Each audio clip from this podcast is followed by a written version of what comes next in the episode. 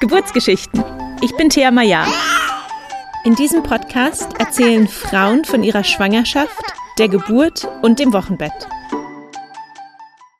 Herzlich willkommen zur 30. Folge vom Geburtsgeschichten Podcast. Ich darf heute zum zweiten Mal Maria bei mir im Podcast begrüßen. In Folge 24 hat Maria schon von ihren drei sehr schnellen vaginalen Geburten erzählt und uns war von vornherein klar, dass wir zwei Folgen brauchen würden, weil sie einfach noch ganz viel über das Wochenbett und das erste Jahr nach der Geburt zu erzählen hat. Deshalb freue ich mich sehr, dass wir heute eine zweite spezielle Folge nur zum Wochenbett haben. Ich wünsche euch viel Spaß beim Zuhören. Bevor wir mit der heutigen Folge anfangen, noch kurz der Hinweis, dass du vom 20. Juli bis zum 23. Juli 21 die Möglichkeit hast, eins von Marias Journalen zu gewinnen. Wir sprechen gegen Ende der Folge über das Entschwangern-Journal das Maria im letzten Jahr herausgebracht hat.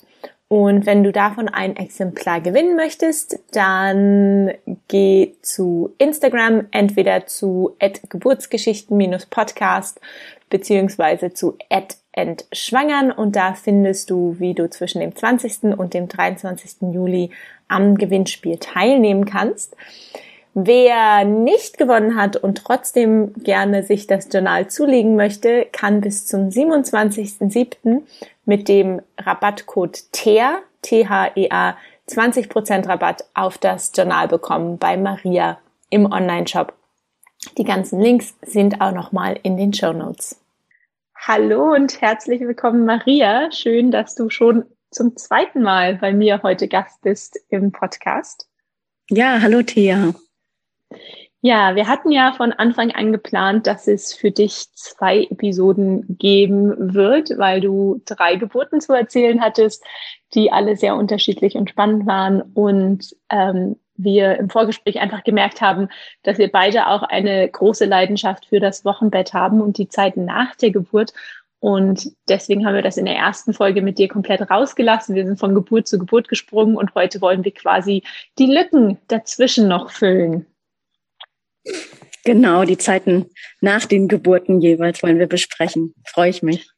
Genau, und die, die jetzt zuhören und vielleicht die erste Folge mit Maria noch nicht gehört haben, scrollt einfach zurück in der Podcast-App und schaut euch die Folge Maria Teil 1 an und ähm, dann geht das nahtlos über in die Folge heute.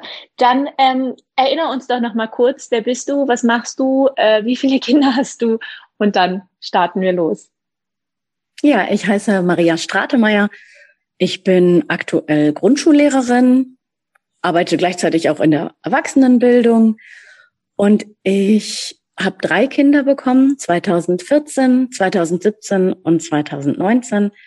Und mir ist die Zeit nach der Geburt und dann vor allem auch für die Frau ganz wichtig. Das habe ich für mich selber schon währenddessen immer so festgestellt und habe immer viel Tagebuch geschrieben und dann immer gemerkt, ah, es fragt jeder nach dem Kind und keiner nach der Mama oder die kriegt mal ein Duschgel oder eine Schokolade und dann will man schon wieder wissen, ob das kleine zahnt oder so. Und ich finde, wir brauchen viel mehr Aufmerksamkeit. Wir selber, wir Frauen für uns und auch von drumherum. Das muss echt ganz anders geehrt und geschätzt werden.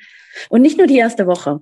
Also mir ist es wichtig, dass nicht nur gekocht wird, oder irgendwelche Hausarbeit abgenommen in dem eigentlich medizinischen Wochenbett, wo man wirklich sich noch nicht bewegen kann, sondern wirklich, ja, ich würde es mal das neun Monate, das ganze Jahr, das erste Jahr mit dem Kind so weiterziehen, dass wir da auf uns achten sollten, finde ich. Ja, ganz wichtig. Und ich glaube, da werden wir auch einfach jetzt im Gespräch wahrscheinlich noch ein bisschen mehr drauf eingehen. Magst du uns erstmal nochmal zu dem äh, Moment zurücknehmen, wo dein erstes Kind geboren worden ist? Und das war ja auch dann für dich das erste Mal, Mutter zu sein. Mhm. Ähm, wie war für dich da das Wochenbett und die Stillzeit und ja, diese Zeit nach der Geburt? Ah, das war schön. Das war einerseits ganz ruhig, andererseits auch turbulent, ganz anders als äh, irgendwie ausgemalt oder gedacht. denn wir hatten eine, eine Hausgeburt anberaumt. Planen kann man sowas nicht. Wir hatten vor, äh, das war eben in den Niederlanden. Ich habe damals bei Utrecht gewohnt und wir wollten äh, das Kind zu Hause bekommen. Und das war letzten Endes dann nicht der Fall. Für die allerletzten Presswehen sind wir dann noch ins Krankenhaus, weil ich Mekonium im Fruchtwasser hat. Das heißt, der Kleine hat schon einmal geschissen, bevor es rausging. Wir waren auch äh, mittlerweile elf Tage über der Zeit und das war alles so in Ordnung. Die Geburt war dann prima und ganz schnell in dem Krankenhaus in der Nähe. Und unsere eigene Hebamme durfte das auch mit begleiten. Das war alles schön. Nur dann kam so eins zum anderen nach, ich weiß nicht, einem Tag hat man mir nicht nur erzählt, dass meine Blase zu voll ist und deswegen in dem ersten Gespräch oder Gespräch, diese, diese Krankenschwester hat mir das kurz erklärt oder kurz was gesagt dazu, dass meine Rückbildung nicht schnell genug geht, weil die Blase zu voll ist und schwupps hatte ich auch schon den Katheter. Also das war so typisch, oh je, ähm, halbwegs übergriffig, Krankenhausroutine. Naja, also sie hat das technisch super gemacht, die Frau. Die hat das nämlich beinahe schmerzfrei in mich bekommen. Das muss wohl sonst nicht so einfach sein, einen Blasenkatheter zu legen, ohne dass das höllisch brennt. Äh, aber mental sowie seelisch fühlte ich mich sehr überrumpelt. Und dann war auch mit dem nächsten Mal, dass jemand in mein Zimmer kam, klar, ah ja, jetzt muss ich auch ich weiß gar nicht mehr, 24 oder 48 Stunden bleiben. Also nichts mit heute Nachmittag nach Hause, weil ambulante Geburt, dem Baby geht super. Äh, und da war ich erstmal ähm, traurig, äh, ermattet, irgendwie erschöpft und dachte auch gleichzeitig, naja, das soll jetzt so sein. Vielleicht tut uns das auch gut, dann bleiben wir halt hier. Ich hatte ja, wie gesagt, keine Schmerzen oder so. Nur im Nachhinein denke ich, okay, man hätte viel mehr andere Dinge erst tun können, aber hätte, hätte ähm, also mit mir sprechen auf jeden Fall erstmal, dass es wichtig ist, dass ich Wasser lasse. Ne? Ich hatte da zu vielen Sachen gelesen, aber das war mir nicht so bewusst, wie, wie man sich am Anfang Mühe geben muss, damit die Blase entleert wird und nicht der Rest äh, da alles so viel Raum nimmt, weil da ist ja jetzt so viel Platz im Raum. Ja, dann hatte ich diesen Blasenkatheter und in der Zwischenzeit, ich glaube, es waren dann zwei Tage, hat sich das Kind infiziert, also so einen schönen Krankenhauskeim, Streptokokken, glaube ich. Dann hieß es, in der einen Nacht, als der, der Erik, der das Baby Fieber bekommen hat, ja, der muss jetzt sofort Antibiotika bekommen. Okay, ich war nur aufgelöst, habe meinen Mann angerufen, der in der Nacht nicht übernachtet hat. Wir hätten eigentlich den nächsten Morgen nach Hause gewollt. Der wollte oder hat zu Hause alles schön sauber gemacht und hergerichtet. Da war ich ziemlich aufgelöst und in meinen Wochenbetthormonen auch mitgenommen. Okay, das Kind also auf diese Neonatologie, also Frühgeborenenstation, wobei der natürlich überhaupt nicht frühgeboren war. Der war halt, wie gesagt, er sogar äh, sehr lange im Bauch gewesen, sehr stabiles Kind. Der hat mich auch nachts gar nicht geweckt. Der hat schon sechs Stunden geschlafen vor der nächsten Stillmahlzeit, so ganz toll. Ähm, ich fand es zumindest ganz schön. Aber dieses Kind wurde dann verlegt auf die auf die Frühchenstation und ich am nächsten Morgen dann mit dahin, wurde dann auf der gynäkologischen entlassen, ohne Katheter, das war jetzt alles gut. Und dann hatten wir einen anderen Grund, im Krankenhaus zu bleiben. Und ja, so ein Antibiotikum bei so einem Neugeborenen ist dann wohl immer zehn Tage. Wir blieben noch weitere zehn Tage. Oder nee, ich glaube insgesamt zehn Tage, Entschuldigung. Wir blieben dann noch sieben Tage im Krankenhaus. Und ja, damit musste ich mich alle so abfinden. Das, das war dann auch okay, aber es war erstmal ganz an, anders und auch irgendwie anstrengend. Kannst du dich in der Zeit noch dran erinnern? Du hattest ja dann bestimmt in der Zeit auch irgendwann deinen Milcheinschuss. Ja, genau. Ja, das war an der noch ganz schlappen Brust, hat der super gesaugt, ziemlich schnell nach der Geburt. Und an der dann prallen Brust, da war auch eben, wie gesagt, viel hin und her, mit dass er dann schon verlegt war und ich noch nicht, hatte, ähm, hatten wir dann äh, ganz schön Probleme. Also in meinem gefühlt Erinnerung äh, war das äh, ganz dramatisch und ganz schlimm, dass dieses Kind konnte eigentlich nicht, nicht richtig anhappen, also nicht die, die Brustwarze so richtig packen. Oh, und da habe ich mich auch ziemlich mit gestresst, wobei ich dank meiner Aufzeichnungen weiß, dass das Ganze nur vier Tage war. Also dieser schwierige Stillstart, der in meiner Erinnerung so dramatisch und oje, oje, wird es jemals klappen und ich will doch so gerne, ähm, der hat halt nur vier Tage gedauert, aber die waren eben super anstrengend. Gleichzeitig hatte ja. ich aber den Vorteil, durch das Krankenhaus, das war an sich schon eine richtig gute Klinik, also das war auch die einzige von dem ganzen Personal, diese Frau, die mir den Katheter gelegt hat, die so wupp, äh, naja, total ohne irgendein Einfühlungsvermögen umgegangen ist. Ansonsten hatten wir da, glaube ich, gute Menschen um uns. Und ähm, zum Beispiel lief da auch grundsätzlich eine Stillberaterin rum, die einfach mal mitgeguckt hat und die ganz viel hinspüren konnte. Ich glaube, mit der Frau habe ich kaum zehn Sätze gewechselt, aber die war zweimal am Tag bei uns drin, bei mir als Wöchnerin und eben so einem Baby, die, die war halt informiert, warum er da lag, aber das hat ja mit dem Trinken erstmal nichts zu tun, bis auf das, ja, der Zugang, also e-, Erik hatte ja dann durch, dadurch, dass er zweimal am Tag Antibiotika brauchte, so einen Zugang gelegt bekommen. Und das ist bei so einem Säuglingsarm ein, ein Riesenverband. Also das sieht furchtbar aus. Das war ein bisschen unbequem, aber daran lag es nicht, dass wir nicht so leicht stillen konnten.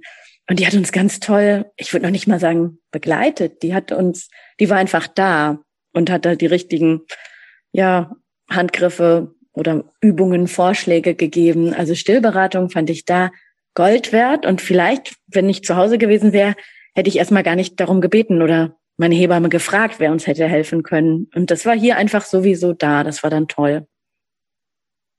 Hm, genau. So. Kannst du dich dran erinnern, weil manchmal mit dem Milcheinschuss kommt ja auch dieser Babyblues.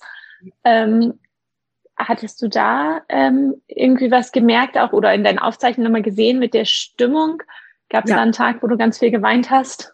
Ja, das, das war ganz stark und ganz, ganz deutlich. Ähm, den hatte ich allerdings auch, also was heißt damit gerechnet, darüber hatte ich viel gelesen. Also sowohl die niederländischen Ratgeber, bisschen Literatur, als auch die Ingeborg Stadelmann hatte ich damals gelesen, den, die Hebammensprechstunde. Das zuzulassen, fiel mir nicht schwer. Also natürlich war es trotzdem furchtbar traurig irgendwie und man wusste oder ich wusste nicht so richtig, ist das jetzt eine grundlose Trauer oder alles war auch ganz weich und schwabbelig, der Bauch. Dann habe ich mich zum ersten Mal, ich weiß nicht, ich glaube der dritte Tag war es, habe ich mich getraut, auch so zu duschen, dass ich selber mich anfasse. Also meine Hand an meiner Vulva. Und es war für mich alles irgendwie so ein Austesten und noch so. Das habe ich nach den anderen, nach der zweiten und der dritten Geburt sofort gemacht und fand es sehr selbstverständlich. Wahrscheinlich war ich aber auch mit meinem Körperempfinden einfach ein paar Jahre weiter. Und aber nach dieser ersten Geburt war das für mich echt so eine ganz traurige Dusche, den Morgen irgendwie alles zu ertasten. Und ich, ich war kaum verletzt. Ich hatte so, eine, so einen Labi Labienriss, heißt das, also so ganz leicht an der Seite. Mhm. Aber gerade so, dass man halt eine Schürfwunde an einer empfindlichen Stelle hat, kann man sich vielleicht vorstellen, wie wenn im Mund was verletzt ist. Das, das nervt, aber das heilt auch sehr schnell. Mhm. Und, so und, hast du deinen Körper auch im Spiegel angeschaut? Das ist, glaube ich, auch immer so eine Sache nach der Geburt. Hast du dich nackt vor den Spiegel gestellt? Nee, das, in dem Moment war das technisch gar nicht möglich. Oder ich hatte zumindest selber auch keinen kleinen Spiegel mitgenommen. Ich hab, bin, ich bin so eine Frau ohne Kosmetiktasche. Also ich hatte auch sonst ja. meine Zahnbürste dabei und, und ähm, ein Körperöl, wo ich wusste, das ist geruchsarm und das tut uns dann gut. Und sonst hatte ich nicht so viel persönliche Sachen, wollte ich auch nicht. Also, also zu Hause hätte jetzt auch nicht so viel gestanden. Aber das stimmt, so einen kleinen Spiegel hätte mein Mann wahrscheinlich noch gefunden. Aber da war ich nicht drauf gekommen, da zu gucken. Und das auch ja, nach den Krankenhausspiegel sind immer so hoch, die sind nur fürs Gesicht, ja. da kann man gar nicht den ganzen Körper irgendwie sich auch anschauen. Das weiß ich nach, der, nach meiner Geburt. Äh, wollte ich unbedingt nach Hause, um meinen Körper mal im Spiegel sehen zu können. Ja. Und einfach ja. zu wissen, wie sieht's denn jetzt aus? Ja, das kann ich gut nachvollziehen. Das war ähm, nicht ein Hauptgrund bei mir, aber es war mit angenehm, denn nach den, der zweiten und dritten Geburt war ich nach ein paar Tagen zu Hause und habe das auch genossen, da genau selber zu gucken und selber mich so hinzusetzen, dass ich eben auch die Vulva begutachten kann. Stimmt, ja. Ja, genau. Also mit den Themen war ich noch nicht so beschäftigt nach dem, nach der ersten Geburt. Ja. Mhm. Aber sonst war das okay. Also der, der Baby Blues war ganz deutlich da, aber auch zeitlich begrenzt. Ich glaube, das war dann der eine Tag und den Abend konnte mein Mann dann auch noch lange bleiben. Familienzimmer ging dann leider nicht mehr, weil eine zweite Wöchnerin da war. Mit allerdings viel schlimmerem Schicksal, also ganz, ganz dolle Frühgeburt und so und auch eine sehr junge, äh, sehr wackelige Frau. Da habe ich dann wieder gedacht, okay, jetzt muss ich wieder auf mich aufpassen, dass ich nicht nur sie tröste, also wie man das ja manchmal hat. Ich habe mittlerweile mehrere Freundinnen gehört, denen es so ging, dass die aus der Klinik raus wollten, weil sie sonst irgendwie die Kümmerer wurden auf diesem Mehrbettzimmer oder so. Ja, das war aber okay. Also mir war das ein bisschen bewusst und dann, ja, dann war ich relativ fit und habe mich einfach verwöhnen lassen. Da war das Essen super. In dem Krankenhaus gab es echt richtig gutes Essen und auch zwischendurch immer sowas wie Obst. Also wir haben halt schon auch uns mehr als drei Mahlzeiten am Tag gebracht. Das war Luxus, genau. Und mein Mann war ja tagsüber da mit bei uns. Ich bin tatsächlich äh, eine ganze Woche noch nicht draußen gewesen. Ich hatte auch keinen Bock auf diese Krankenhausgänge, bis man dann bei irgendeinem Ausgang ist. Das habe ich gemerkt, als ich dann entlassen wurde, wie schön das war, mal wieder draußen unter einem Baum zu stehen und über eine Wiese zu laufen. Ja, wie war denn dann die Zeit, als ihr dann nach äh, zehn Tagen insgesamt im Krankenhaus endlich nach Hause konntet? Äh, einerseits, also ich war erstmal total froh, dass wir zu Hause sind, auf unserem eigenen Sofa sitzen und im eigenen Bett. Es war auch wirklich schön hergerichtet. Es, es war ja, also ich hatte ja zumindest diesen Gedanken noch an, oh ja, als ich da mit diesen ganzen Eröffnungswehen lag, war ja auch ziemliches Chaos, das ich da hinterlassen habe oder wir. Das hatte mein Mann natürlich alles aufgeräumt, auch schon am Anfang dieser zehn Tage. Der hat uns ganz schön ersehnt, weil er ja auch nicht im Krankenhaus übernachten konnte. Ähm, und ich habe sehr zu schätzen gewusst, dass ich ähm, mich gegen keinen Besuch wehren musste. Also im Krankenhaus war das voll easy, weil auch zum Beispiel meine Familie aus Deutschland in Anführungsstrichen nur tagsüber kommen konnte. Das heißt, es war einfach von diesen zehn Tagen war einen Tag meine Mama mit ihrem Mann da. Ich weiß gar nicht mehr, drei oder sechs Stunden, aber das war für mich alles okay. Ich musste mich ja nicht irgendwie um die kümmern. Die mussten nicht übernachten oder was bekommen. Und einen Tag war mein Papa und meine Schwester mit Papas Frau da. Und einen anderen Tag waren wieder die großen Kinder von meinem Mann. Und das hat sich total schön entzerrt. Denn davor hatte ich ein bisschen Respekt, dass wir einerseits keinen ausladen. Wir wollten kein prinzipielles sieben Tage Ruhe Wochenbett, keiner darf kommen. Andererseits dachte ich ja, okay, wenn die kommen, dann kommen auch die oder dann will der auch und hm, und die Nachbarn waren auch sehr teilhabend in der Schwangerschaft. Da dachte ich, okay, wo ist hier die Grenze? Und das hat sich ganz toll ergeben im Krankenhaus. Und als ich dann zu Hause war, ja, mir ging es auch total gut. Also mir ging es wirklich, bis auf eben sowas wie innere Mitte, Stabilität im, im Beckenboden. Ich konnte jetzt keine Wanderung machen, aber mir ging es ganz toll für diese meine halbe Stunde oder eine Stunde Besuch empfangen und Kaffee trinken, einen kleinen Spaziergang mit einem, einer Bekannten mit Kind. Und dann habe ich auch richtig viel Wochenbettbesuch bekommen. Ich glaube, das ist in Holland auch viel üblicher, diese ganz kurzen, also innerhalb schon von den ersten acht Wochen, wo die Frau eben wirklich noch nicht arbeitet. Aber jeder Wochenbettbesuch bleibt da nur eine halbe Stunde. Die bringen irgendwas Kleines mit, meistens auch was Essbares oder erwarten sonst aber auch nichts zu essen und äh, gucken selber in die Küche, wie sie einen Tee oder einen Kaffee kochen können. Also das ist echt so eine Situation, wo jeder, der zu Besuch kommt, sich dann auch eben kurz kümmert, die Blumen auch abschneidet unten und in die Vase setzt und dir dann irgendwo fragt, ob auf dem Küchentisch oder Wohnzimmertisch. Und dann ähm, fand ich bei vielen Besuchen auch so, ach ja, ach jetzt wollen die schon wieder gehen. Ach ja, naja, vielleicht ist das auch gut, weil dann kann ich auch noch mal dösen. Aber das haben die immer selber gemerkt. Das, das ist so eine, die Kultur ist anders, also diese Wochenbettkultur. Das wollte ich jetzt sagen, da wollte ich auch nochmal fragen, ähm, hattet ihr denn auch so eine unterstützende Hebamme oder Dula im Wochenbett? Weil ich weiß, dass das in Holland oder Niederlanden viel üblicher ist, dass man auch wirklich Unterstützung bekommt äh, von ja. einer professionellen Wochenbetthelferin. Ja. Mhm. Ja, was, was du meinst, das heißt da Kramhülp, also Wochenbetthilfe. Ähm, ja, die hatten wir anberaumt und äh, an, kennengelernt am Ende der Schwangerschaft, also zusätzlich zur Hebamme. Die ist ähm, ja viel weniger, eigentlich gar nicht medizinisch ausgebildet. Das ist mehr eine Mütterpflegerin, würde ich, damit würde ich es vergleichen. Also die kann gut den Haushalt schmeißen. Viele können sich auch in Geschwisterkinder hineinversetzen und die beschäftigen und so. Und es steht einem äh, erstmal sowieso die ersten acht Tage nach der Geburt zu. Ich glaube, die kommt nur am Anfang täglich und dann nach Bedarf. Die müssen das auch immer irgendwie protokollieren und einschätzen. Und bei Zwillingen oder Frühgeburten kommt die auch vielleicht drei Wochen lang. Aber das fiel alles ins Wasser, weil wir ja so lange im Krankenhaus waren. Also da hieß es dann, da kommt gar keiner mehr.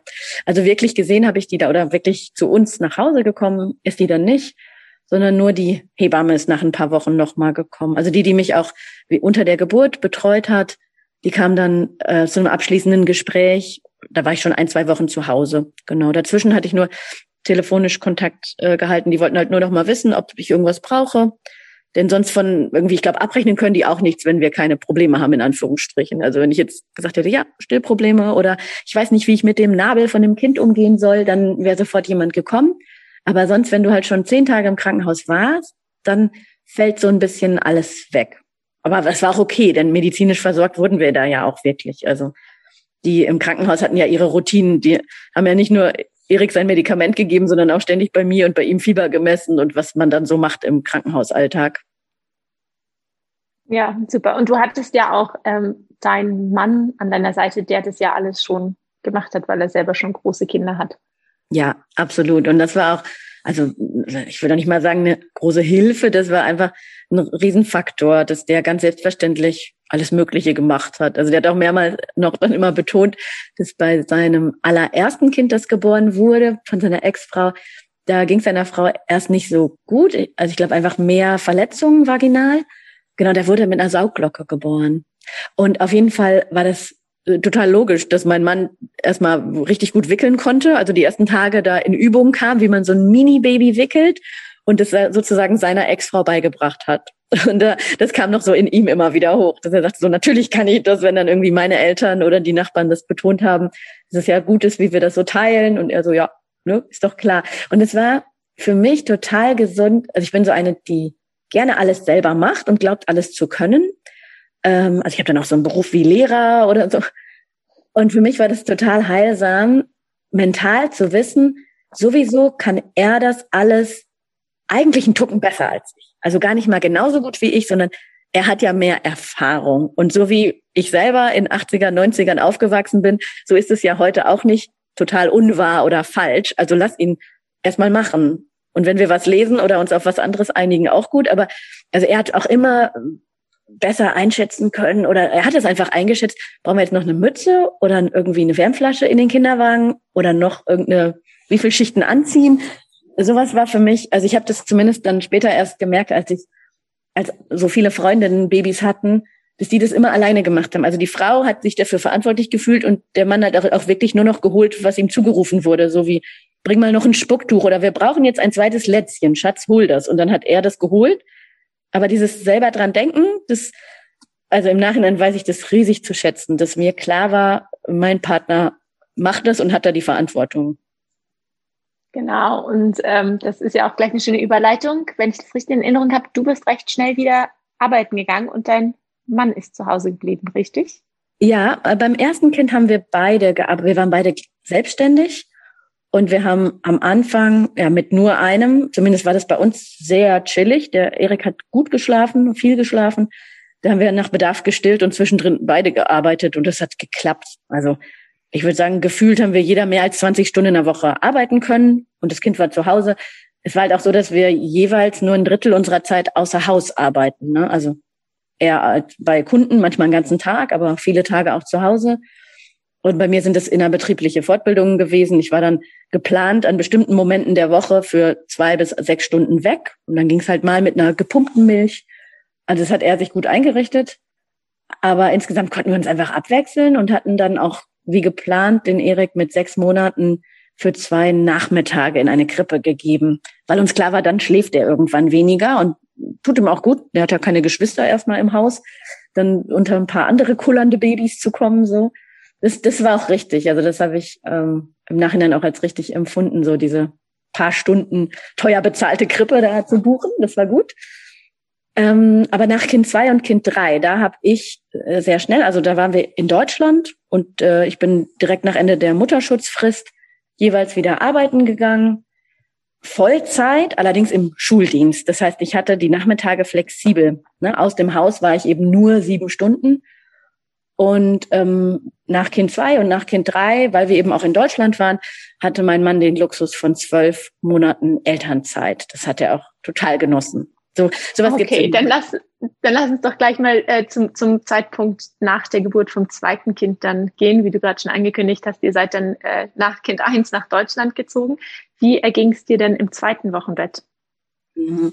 Ähm, das lief so mit irgendwie im Nachhinein. Und während des dritten habe ich auch immer wieder gedacht, so ja, beim zweiten war alles irgendwie ziemlich easy. Ähm, wir hatten eine äh, nicht ambulante Geburt, weil ich schon eine zweite Nacht da geblieben bin. Also der wurde frühmorgens geboren und ich war dann die nächste Nacht noch im Krankenhaus.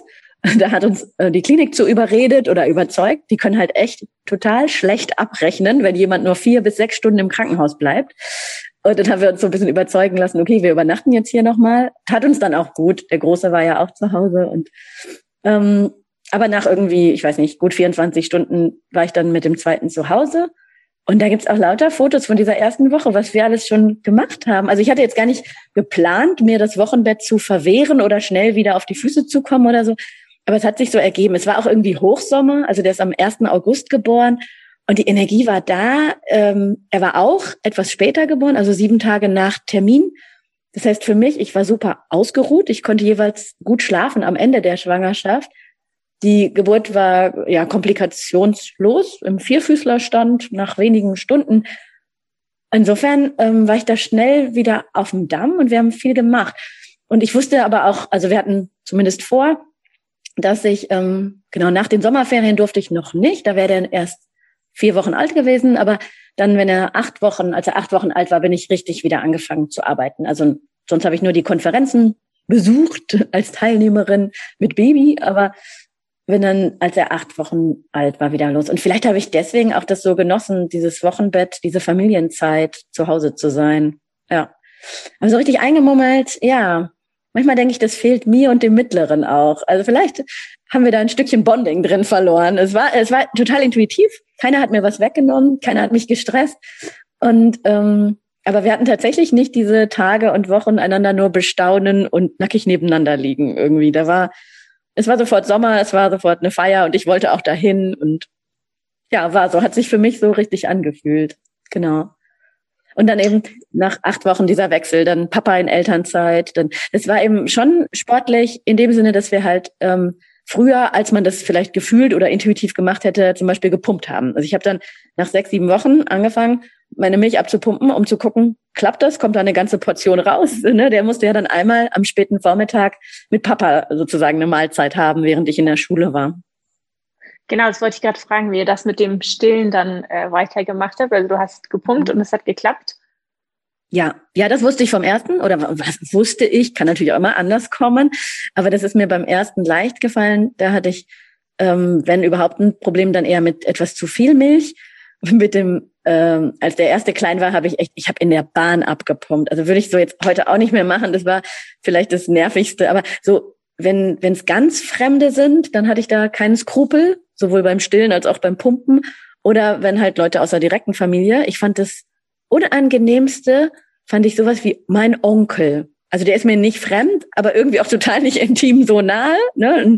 Ein, ein Mann um die 50 oder 60. Und vor den Augen dann zu stillen, fand ich okay, aber zu pumpen fand ich dann irgendwie affig. Aber das ist wirklich nur ein Gefühl. Keine Ahnung. Ich habe noch mehrmals versucht, mich darüber hinwegzusetzen, versetzen und dann aber doch irgendwann angefangen, einfach ein Nebenzimmer zu nehmen, was jeder auch normal fand oder okay fand, sich zu pumpen, zurückzuziehen. Genau, pumpen ging gut beim ersten und ging auch gut genug beim zweiten, um immer diese, diese Mahlzeit dann auch plan, geplant zu haben. Ja, und das ähm, war dann schon ziemlich getaktet, aber ich habe nicht den Eindruck, dass wir da irgendwas übers Knie gebrochen haben. Also der, der Rhythmus war halt auch da, auch der hat ähm, schon vor bevor er acht Wochen alt war und ich wieder gearbeitet hat, hat er so was wie eine Nacht gehabt. Sprich, ich habe irgendwie um Mitternacht rumgestillt und dann erst gegen halb sechs oder halb sieben morgens wieder. Und das beneidenswert. Ja, das bringt so viel. Also das hat uns bei beiden Kindern so nach vorne geschmissen. Also vor allem mich, dass ich dann schlafen konnte. Ich muss noch dazu sagen, vielleicht war es nicht ganz automatisch oder vielleicht ist es, ähm, würde es mir nicht gelingen, wenn ich manches so machen würde wie die meisten, ähm, wir hatten nicht dieses Beibettchen. Wir haben die Kinder sogar gar nicht in unserem Zimmer gehabt, sondern grundsätzlich erstmal abends und auch dann eben nach Mitternacht wieder in ihrem eigenen Raum hingelegt. Also offene Türen, aber verschiedene Zimmer. Ähm, und das auch ziemlich direkt, äh, genau, mit den ersten Tagen. Ja, genau, bei dem ersten, nachdem wir aus dem Krankenhaus kamen und bei den anderen auch. Und das war für mich immer eine, eine interessante erste Nacht. Andererseits wusste ich auch, ähm, mein Mann ist halt der, der besser hört. Oder wir haben das uns so antrainiert. Der ist derjenige, der nachts aufsteht und auch nicht nur das Kind ranholt, sondern erstmal überhaupt entscheidet, ist dies ernstzunehmender Hunger? Ist es jetzt wichtig? Ist es ein Grund, die, die Mama zu wecken? Und das war natürlich dann total wertvoll, sicher später, als ich gearbeitet habe. Aber auch die ersten Wochen. Und vielleicht hat so auch mein Mann dem Säugling jeweils das so ein bisschen antrainiert, jetzt zu sagen, okay, es ist jetzt wirklich Nacht. Du brauchst jetzt noch nichts. Wir wissen, dein Magen ist groß genug. Wir hatten halt auch echt Glück mit großen Kindern, also nicht groß, sondern reif. Also die waren jeweils lange im Bauch gewesen. Zumindest mein Mann meinte, das hat damit zu tun. Oder vielmehr als meine Enttäuschung so groß war, nachdem die dritte erstmal die ersten drei, vier Wochen überhaupt immer nachts nochmal was wollte. Und zwar so mitten in der Nacht war ich so übermüdet und fertig, dass ich sagte, wie, wie geht das denn jetzt, dass das bei der nicht funktioniert? Und dann hat mein Mann mich dran erinnert, dass sie halt auch insgesamt zwei Wochen weniger als der Große zum Beispiel im Bauch war. Die ist paar Tage vor dem Termin gekommen. und also er fand diesen Zusammenhang ganz, ganz wichtig, irgendwie, wie reif die halt geboren werden. Und vielleicht mhm. ist, weiß ich nicht, ich habe da, die Hebamme hat nicht gemeint, das ist nicht der einzige Faktor, aber genau, vielleicht einfach, um uns auch zu überraschen. So ein drittes Kind will ja auch manchmal einfach gern Sachen anders haben. Stimmt, ja. Ähm, kurze Frage noch, als du dann zum ersten Mal oder also nach den acht Wochen äh, zur Arbeit gegangen bist, wie ging es dir damit emotional? War es leicht für dich, irgendwie dein kleines Kind zu Hause zu lassen? Ja, ja, weil es bei meinem Mann war. Also ich glaube, irgendeine Eingewöhnung, irgendwelche Krippen oder Zustände, das, das schafft man nicht mit acht. Oder ich, das hätten wir nicht auf die Reihe gekriegt. Hätte ich auch nicht gewollt. Da muss man ja auch vorher noch anfangen, irgendwelche anderen Bezugspersonen überhaupt aufzubauen. Aber das war alles, das war gut, weil ähm, das Baby war ja da, wo es sonst auch war. Und dass es mit der, mit diesem Milchfläschchen klappt, zumindest wenn ich außerhalb des Raumes bin, das war, wussten wir auch, das hatten die schon ausprobiert. Ich, ich, naja, ich konnte, das war wirklich gut. Also da kann ich gut loslassen. Das, das hilft mir auch heute noch. Die Kinder sind sechs, fast vier und zwei. Und ähm, mir fällt mittags im Auto, dann wenn ich um zwei Uhr ins Auto steige nach meiner Schule, fällt mir wieder ein, ach ja, der eine war ja krank. Hm, ob der wohl jetzt zu Hause ist? Also, ne, also war krank. Der war irgendwie verschnupft morgens und wir haben den aber zur Kita gebracht.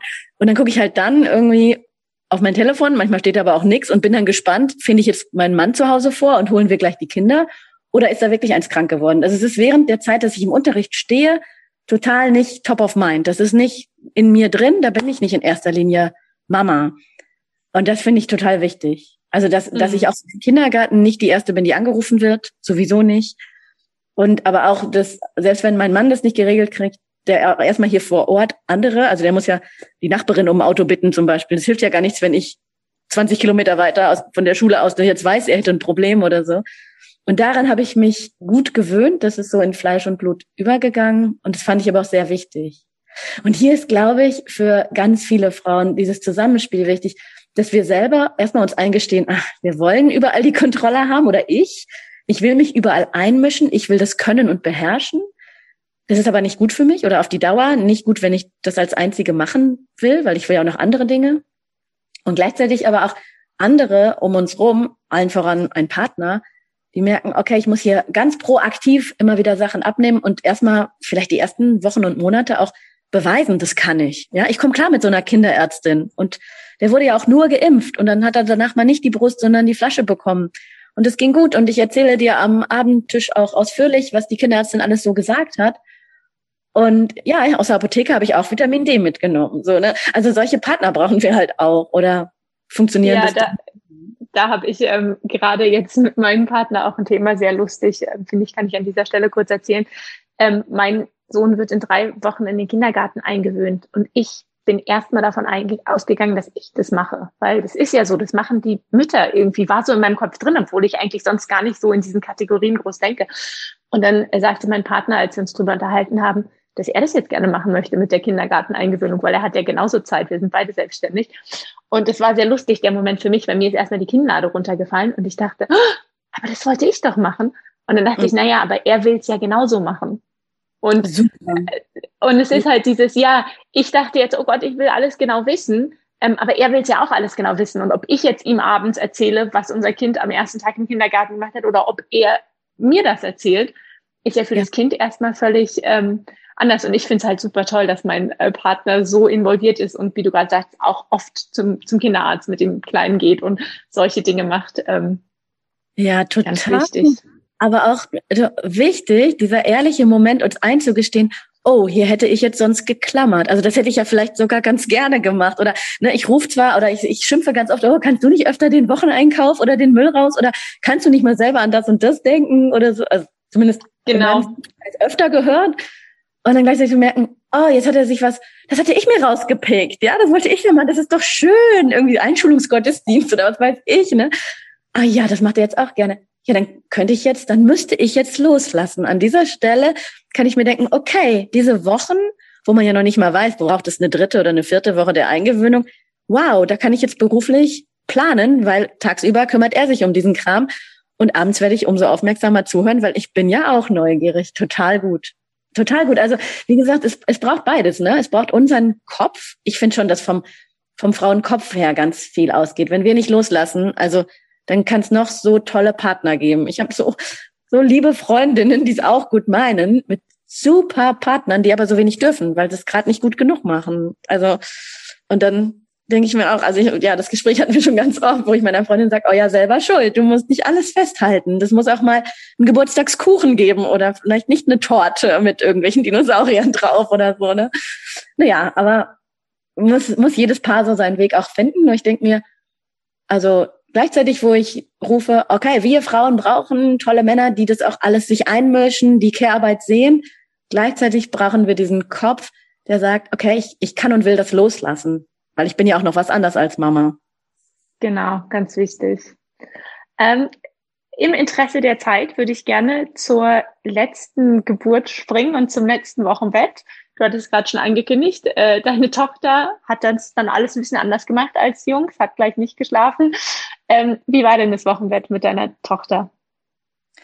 Ah, das war sehr schön. In diesem Fall waren wir glücklich äh, und haben uns das ausgesucht, im Krankenhaus bleiben zu dürfen. Also hätte ich nie gedacht, während der Geburtsvorbereitung auf die allererste Geburt, dass ich mal sagen würde, und ich möchte bitte nicht nur keine Hausgeburt, ich möchte sogar im Krankenhaus bleiben nach der Geburt. Einfach, ähm, ja, das war so schön. Die ist dann auch zufällig noch in Donnerstags nachts gekommen und an dem äh, an dieser Station war das so, dass irgendwie freitags und montags und mittwochs die, Kinderärztin kam und freitags war sie dann gerade nicht alt genug. Also wir hatten ein super Alibi. Wir mussten auf den Montag warten, bis die Kinderärztin die U2 machen könnte. Zumindest auf diese Art müsste man jetzt nicht bei uns auf den Dörfern nochmal wieder so eine Autoaktion mit zum Kinderarzt fahren regeln. Und das haben wir gemacht und dieses Wochenende war Gold wert. Die beiden Großen haben auf Opa und Oma aufgepasst also sprich, die waren gut versorgt. Und so hat dann ähm, mein Mann sogar am Wochenende noch mit in der Klinik übernachtet und wir konnten so richtig romantisch dieses neue Kind ähm, ja willkommen heißen. Das war ganz klasse. Äh, genau, nee, durchgeschlafen hat sie nicht, also was man so durchschlafen nennt, ne, wenn ein Kind von ein paar Wochen schon nachts sechs Stunden am Stück macht.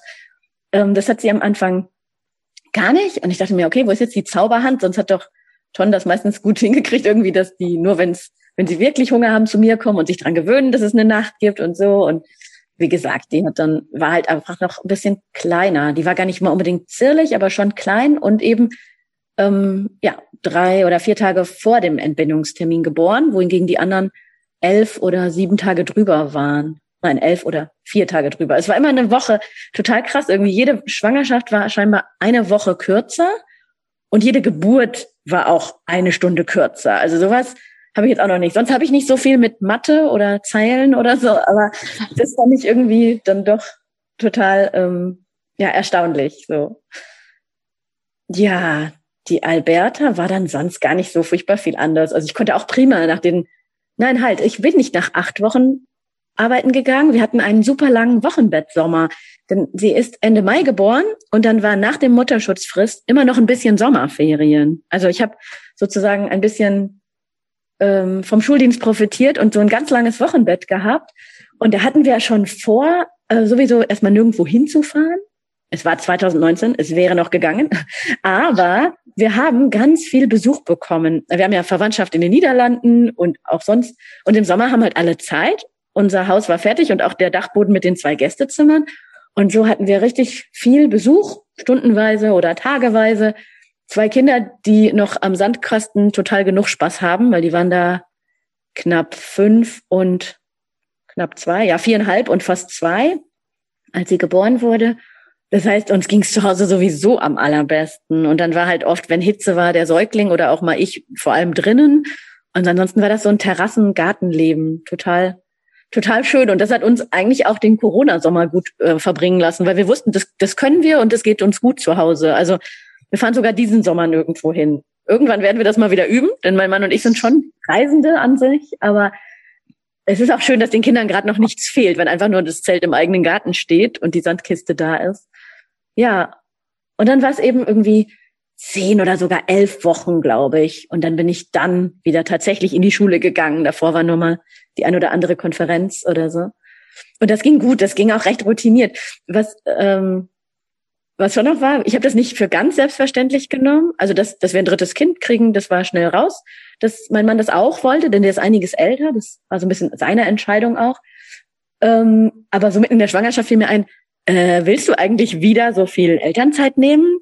Denn sonst, also ähm, müsste ich oder würde ich ja auch mal mehr Elternmonate nehmen, so, ne? Also wenn es soll, mein, ehrlich gesagt, mein Wunsch war immer noch oder mein Ideal, ähm, vor allem diese Mutterschutzwochen zu haben und dann arbeiten zu gehen. Zumal mit dieser Arbeit, wo man eben wirklich nachmittags an auch zu Hause ist, ne? Aber ich dachte, okay, ich muss jetzt doch noch mal ganz offen fragen. Und nee, das wollte er aber sofort und sehr gerne. Also der, mein Mann war da sehr, ähm, ja, da hat sich richtig wieder drauf gefreut. Nochmal so eine Elternzeit monatelang. Keine Akquise, keine irgendwelchen vorbereitenden Aufgaben, sondern für seine Selbstständigkeit nur zu tun, was ihm zufliegt an Aufträgen, was man so nebenbei erledigen kann mit Kind. Das fand er total entspannt und schön. Und das passt auch voll gut. Also der geht ja im Prinzip auch auf die Rente zu. Der ist jetzt halt 64, der dürfte halt auch weniger machen. Ne? Ähm, und insofern war das dann doch wieder ganz schnell, ganz klar, dass ich früh wieder arbeiten gehen würde. Und es war dann wirklich ganz ähnlich wie beim, beim ersten, äh, beim zweiten, Entschuldigung. Also das hat auch wieder gut geklappt mit dieser still ge, gepumpten Muttermilchmahlzeit um elf.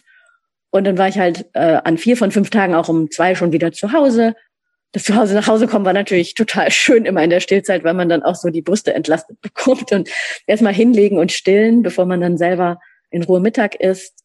Und dann auch erst die Kinder. Das haben wir uns, den Luxus haben wir uns gegönnt, Kind eins und Kind zwei tatsächlich bis drei Uhr in der Kita zu lassen. Also wir haben die wirklich erst eine Weile, nachdem ich zu Hause war, dann abgeholt, so dass dann erst noch mal Ruhe und Stillen und alles drin war. Das hat sehr gut getan. Und sowas, diese Inseln von äh, Ruhe, die gehören schon auch dazu. Also ähm, ich würde jetzt nicht sagen, dass sowieso jede sofort wieder arbeiten soll, sobald es geht, oder man das irgendwie übers Knie brechen soll. Also es ist, ich war, ich habe jetzt mal nachgeguckt, weil ich ja jetzt auch immerhin schon ein Jahr oder anderthalb Jahre ohne Schwangerschaft und ohne Stillen hatte und das mal verglichen. Ich war viel mehr krank. In diesen Zeiten, dass ich schon wieder gearbeitet habe, aber auch voll gestillt, ähm, war ich dann im Schnitt nicht einmal im Jahr drei Tage krank, sondern zweimal fünf Tage. Sprich, jede Erkältung hat reingehauen. Und ähm, ich weiß noch, einen Winter war ich da auch bisschen frustriert drüber. Da war ich auch traurig, also bisschen in Richtung depressiv und eben jede Erkältung mitgenommen, aber die Hausärztin meinte auch nur, was, was dachten Sie denn? Also Sie leisten gerade an der einen und an der anderen Ecke, Sie stillen voll, Sie haben Kontakt zu einem Kindergarten und einer Krippe und ihrer Grundschule. Sie kriegen jeden Virus mit, sagten die mir nur ganz trocken. Sie gönnen Sie sich das. Es ist nur eine Grippe und seien Sie einfach so oft krank. Und das, ja, war nicht leicht hinzunehmen, aber das ist, also das gehörte auf jeden Fall zu dem Päckchen dazu. Ich habe mich schon gefordert und manchmal überfordert körperlich. Das, das kann ich auf jeden Fall zugeben. Mhm. Ja, glaube ich, ganz wichtig auch nochmal, das zu betonen, dass das echt äh, eine Hochleistung ist, die man da vollbringt, wenn man voll stillt und dann auch noch arbeiten geht. Ja, und ich, ne, man sitzt das nicht auf einer Pobacke ab und naja, dann geht's weiter. Also ich hatte jetzt auch echt keinen Managerjob. Ja, im Schuldienst bist du irgendwie unabkömmlich, weil man heutzutage leider zumindest in dieser Region nicht mehr vertreten wird. Wenn ich krank war, hatten bestimmte Kinder diesen Unterricht gar nicht. Ne? Also äh, es geht dann um Förderunterricht, aber trotzdem schade. Äh, andererseits, das, ist dann so. Also dann ist man halt krank und ist man auch öfter oder länger mal krank. Und ja, im Endeffekt, ich weiß nicht, unterm Strich, der Arbeitgeber hat insgesamt bestimmt, genauso wie an Teilzeitleuten, haben die, profitieren die ja auch immer unheimlich, finde ich, die Arbeitgeber. Und so hatten die bestimmt was davon, dass ich so früh zurückkam, auch weil meine Stelle nicht anders besetzt wären, worden wäre, das weiß ich. Äh, andererseits, klar, hatten die mich halt nicht so volle Kanne wie, wie jetzt. So, ne, wo ich halt jedes Schulfest mit vorbereite und einfach mal länger bleibe, nicht nur wenn Konferenz ist nachmittags und genau, also da muss man ein bisschen auch mit sich selber haushalten und gucken, die Grenzen sind eventuell etwas anders, als wenn man vorher Vollzeit gearbeitet hat. Ja, und aber obwohl du Vollzeit gearbeitet hast oder immer noch Vollzeit arbeitest und drei kleine Kinder zu Hause hast, hast du ja auch noch ein weiteres Projekt gestartet, das Entschwangern Journal. Ähm, da würde ich jetzt gerne auch noch ein bisschen drüber reden. Ja, das war krass. Das ist mir zugeflogen in diesem Corona-Winter. Also einerseits äh, gab es das inhaltlich immer, weil ich immer geschrieben habe. Also das, das Journal, es geht darum, es ist ein Tagebuch für das erste Jahr nach der Schwangerschaft und für die Frau. Also es geht gar nicht darum, die Schuhgröße oder das Gewicht des Kindes irgendwo aufzuschreiben oder wann er sich umgedreht hat oder wann sie das erste Mal gelächelt hat. Dafür gibt es ganz viele Tagebücher, sondern es ist ein Tagebuch für die Frau, im Sinne von ja eine Rückbildung für Körper, Seele und Geist. Also, dass wir uns selber uns mehr widmen, uns Aufmerksamkeit zukommen lassen. Immer wieder die Frage nach eigenen Bedürfnissen, nach dem Dorf, wie das entsteht oder wie, an welchen Ecken wir das bauen, das Dorf, das es braucht, um das Kind irgendwie zu begleiten. Und ich habe das immer geschrieben. Also ähm, zuerst in den Niederlanden hatte ich sowas in der Art von der Irene de Kreift, die das leider nicht mehr neu auflegt. Sonst hätte ich das auch nach dem zweiten, nach der zweiten Geburt wieder gekauft und sofort wieder so auf Holländisch eingetragen. Habe mir dann was ähnliches zurechtgebastelt und dadurch, dass ich es dann halt selber gemacht habe, hatte ich die Chance natürlich, mir hier und da mehr Platz zu gönnen oder das irgendwie auf ein anderes Format zu bringen. Und das habe ich in der Art dann nach der dritten Geburt auch nochmal gemacht. In der Zwischenzeit wenigen Freundinnen was ähnliches geschenkt. Also eine total abgespeckte Version und dann auf Deutsch. Und jetzt, wo dann das letzte Kind über ein Jahr alt war, hatte ich irgendwie so das Gefühl, so, ja, das ist doch was, wo eine Marktlücke ist. Also eine Freundin von mir arbeitet auch in einem Verlag und die hat immer wieder erzählt, ja, diese, diese Journals, das geht enorm. Eine andere Freundin hat einen Buchladen und sagt, ja, damit machen wir den riesen Umsatz. Dein guter Plan ist der Umsatz dieses Jahr, sagt sie. Ne? Also solche Bücher. Da dachte ich, ja, vielleicht braucht es ja noch sehr anders und habe angefangen, nicht nur den Inhalt so ab zu äh, einzurichten und zu ja herzurichten, sondern mich auch grafisch darin begleiten zu lassen. Ja, und mittlerweile ist es ein Buch von, ich weiß gar nicht, wie viele Seiten hatten das jetzt? Also man geht so Tag für Tag, dann irgendwann Woche für Woche gibt's Fragen, Journaling-Impulse und dann Monat für Monat. Und dann habe ich, weil ich für mich so diese Themen hatte, so wie Partnerschaft oder Selbstfürsorge, auch Arbeit, die, die eigene Beziehung zur Arbeit, ähm, die dann immer wieder aufkommen, habe ich dann doch noch so einen Thementeil gemacht, weil ich hatte den Eindruck, dass sich das nicht so chronologisch abarbeiten lässt mit Tag acht, wie geht's dir mit deiner Arbeit oder so.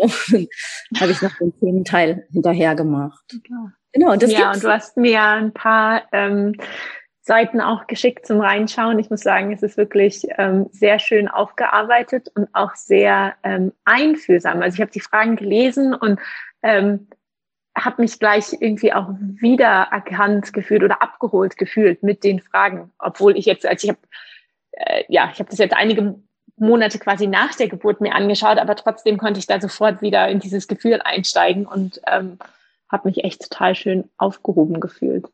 Mhm. Ja, Monat fünf, ich habe es gerade hier.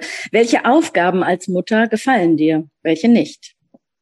Hast du andere Hobbys, seit du Mutter bist? Warum bist du stolz auf dich?